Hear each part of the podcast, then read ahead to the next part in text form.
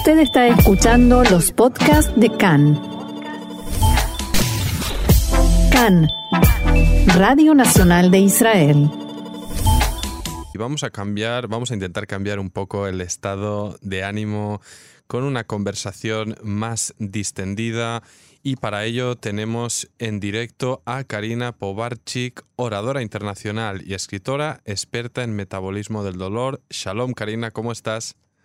Muy buenas tardes, un placer de poder estar aquí contigo compartiendo este espacio. Buenísimo. Bueno, ya, arrancamos con energía, que de, que de eso se trata, Karina, y vamos, bueno, son tiempos eh, difíciles, obviamente, coronavirus, crisis económica, crisis también de, de todo tipo, ¿no? Familiares, anímicas y demás.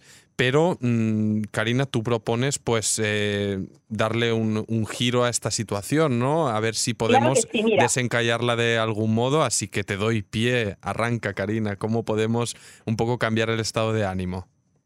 Mira, yo creo que el coronavirus divide a, a los seres humanos en dos tipos de personas. Las personas que se van a victimizar y que van a encontrar en ello un motivo para encontrar el, problema económico, el problema familiar, la depresión. Eh, muchas veces el mismo hecho de tener que estar en casa, encontrarse con uno mismo, significa tener que hacer frente a todas las oscuridades, a todas esas dificultades que no somos capaces de hacer frente, de reconocer, de trabajar sobre nosotros mismos. Y hay otro grupo de seres humanos que encuentran en esta crisis una excelente oportunidad oportunidad de crear un nuevo trabajo, oportunidad de, mejorar las relaciones interpersonales, de dedicarle más tiempo a la familia, de dedicarse más tiempo a uno mismo, a trabajar en uno. Hoy por hoy, eh, casi todas las personas tienen la posibilidad de tener conexión a Internet y al tener conexión a Internet quiere decir que no hay límites para el progreso, para el crecimiento, para la conexión, para encontrar nuevas, nuevos horizontes y sin límites de tiempo, es decir, es un momento que puede llegar a ser un sueño cumplido para muchas personas. Karina, pero, te, pongo un poco, eh, voy a hacer ejercer un poco de abogado del diablo, si me permites. Hay quienes, hay quienes eh, dicen, o, leo ¿no? en redes sociales o colegas míos por, por los chats de WhatsApp, dicen, wow, parece abrumadora la necesidad que tenemos como de, de crecer, aprender, aprender y tipo, hay gente que, que, no lo logra o no lo quiere tampoco. Parece que por estar encerrados tengamos que superarnos cada día. Las personas que no lo, que no lo quieren es porque en el fondo sienten miedo a hacerlo. Y la vida les está, generalmente, cuando nosotros tenemos un miedo, la vida lo que hace es ponernos frente a ese miedo para que lo enfrentemos, para que lo superemos. Y las personas que menos quieren crecer son las personas que más van a crecer en, esta crisis en estos momentos. Es un reto de la misma vida a dar ese paso. Ojo, que las personas que no lo ven como una oportunidad van a salir muy perjudicados de esta crisis. Si tenían problemas de pareja, los problemas van a aumentar. Es decir, es lo mismo que el dinero en este sentido. ¿Qué quiero decir? Que el, el dinero, cuando es obtenido por personas que lo único que quieren es hacer el bien, lo único que hace el dinero es potenciar esa capacidad que tiene la persona. Por el contrario, si ese dinero está en manos de una persona que lo único que planifica es la destrucción y hacer el daño, lo va a potenciar. Aquí con la crisis pasa lo mismo. Y hay, acá quiero hacer referencia a algo muy importante. Hay cosas que dependen de nosotros. Hay cosas que le pertenecen a la otra persona. Y hay cosas que le pertenecen a una fuerza superior, Dios, universo, como lo quieran llamar. El coronavirus es un hecho, está, es la realidad. El hecho de tener que estar en la casa es algo que no se puede cambiar, no se puede modificar. Ahora bien, ¿qué decisión tomo? ¿Qué actitud tomo frente a esa realidad? Y en eso está la grandeza de cada ser humano. En saber emplearlo como una oportunidad o en saber emplearlo como una excusa para no hacer lo que tienes que hacer. Y entiendo, bueno, o supongo, Karina, que para poder un poco enfocarse en, sacarle partido a este tiempo, para convertirlo en una oportunidad, eh, digo que no solo depende de uno mismo, sino que también se ha de crear pues ese ambiente favorable porque nos vemos todos encerrados con nuestras familias, ya sea pareja, parejas con hijos, obviamente. Claro entonces, entonces me gustaría un poco que nos dieras algún tip sobre cómo lograr ese equilibrio, porque yo puedo estar genial y tener un estado de ánimo positivo y demás, pero si mi pareja está en la onda totalmente contraria y convivimos 24 horas, es un bajón. Entonces, ¿cómo, ¿cómo lo logramos? Aquí lo importante y es lo que se pone en juego a la hora, en el momento en que uno está conviviendo con personas que no le hacen bien o que no están en el mismo estado emocional, es saber poner límites, saber tomar espacio, encerrarse en un cuarto, ponerse a leer un libro, empezar a escuchar música, meditar, aislarse, aislarse dentro del aislamiento. En esos momentos en que uno se siente angustiado, que siente que el entorno no le favorece, simplemente buscar un lugar, por más pequeñito que sea, y estar a solas. Esa es la solución. Y si uno no puede pedir ayuda, en estos momentos se puede tener cualquier tipo de ayuda en, en línea. Eh, hay muchísimas personas que están dispuestas a ayudar, a brindar contenido, a brindar también terapias. Online. Yo tengo muchísima, muchísima demanda en este momento de, sesiones online. Y la gente encuentra los que realmente quieren mejorar y quieren salir de la situación en la que se encuentran, y no me refiero solamente a nivel económico, sino a nivel personal, es un momento de trabajo.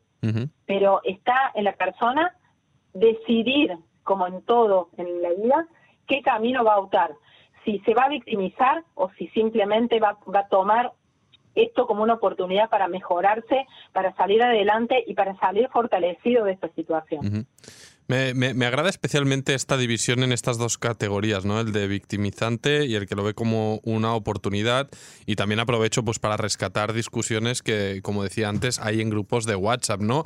Y justamente venían en esta dirección, Karina. Pues hay colegas que, que inciden en eso, en tipo reinvéntate, ponte a hacer pan o cursos o lo que sea y intenta ver el futuro, pero el otro está ahí dándole duro diciendo, pero ¿cómo se os ocurre eh, pensar en estas cosas mientras, bueno, te hablo yo de mis conocidos, yo he crecido en España, ahí dice, mientras cada día se nos mueren 900 personas, todo va peor, vamos a estar encerrados hasta el verano y demás, ¿cómo sois capaces? ¿no? Entonces hay ahí siempre esta pugna, digamos, entre estos dos bloques que tú categorizas.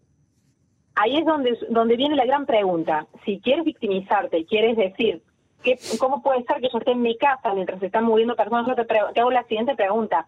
¿Hay algo que tú puedas hacer para que deje de estar el coronavirus, para que deje de haber personas muriéndose? Es una realidad. Hay cosas que no te pertenecen a ti, que pertenecen a esa fuerza superior. Entonces, ¿qué sí te pertenece a ti? Mejorarte como ser humano, trabajar tus sombras, empezar a mejorar tus relaciones interpersonales, tomar decisiones que te van a permitir avanzar en la vida. Si la persona que está a tu lado no es una persona que te hace feliz y quizás llegó el momento, has descubierto una gran verdad, tienes que tomar una decisión y cambiar tu rumbo. Si ese trabajo que estás haciendo no te hace sentirte feliz cada, cada día a la mañana cuando te levantas, y bueno, ha llegado el momento de replantearse. Es decir, hacer frente a la realidad, mirarla cara a cara y tomar decisiones que te permitan estar feliz en tu vida y empezar a avanzar hacia donde quieres llegar.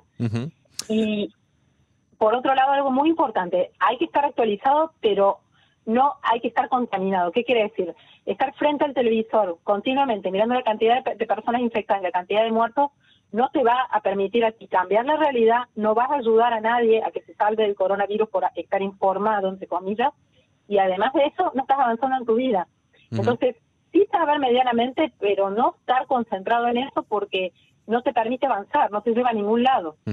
Lo que sí, por supuesto, tomar todas las medidas que hay que tomar. Obvio, obvio, sí, sí. No, no, estamos apelando ni, en tu caso ni en el nuestro, obviamente, a estar desinformados. Hay que estar informados, actualizados y seguir, obviamente, pues estas indicaciones que vamos conociendo. Y me gustaría, Karina, también tocar otro asunto.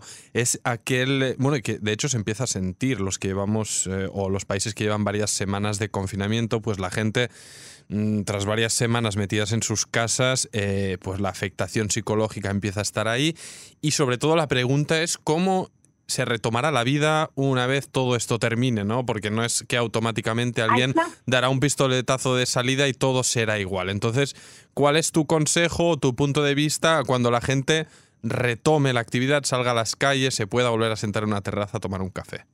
Primero que nada, te agradezco muchísimo por la pregunta, porque es excelente, y te quiero decir lo siguiente, la gran crisis va a venir cuando esto se termine.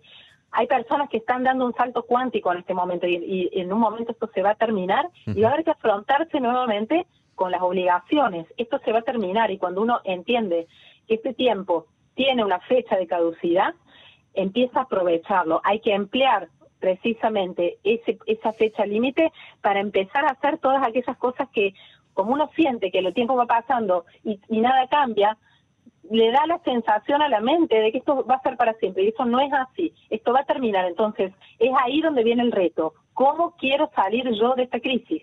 ¿En qué me quiero transformar? ¿Cómo me voy a preparar para salir de la crisis? ¿Cómo me voy a organizar mejor?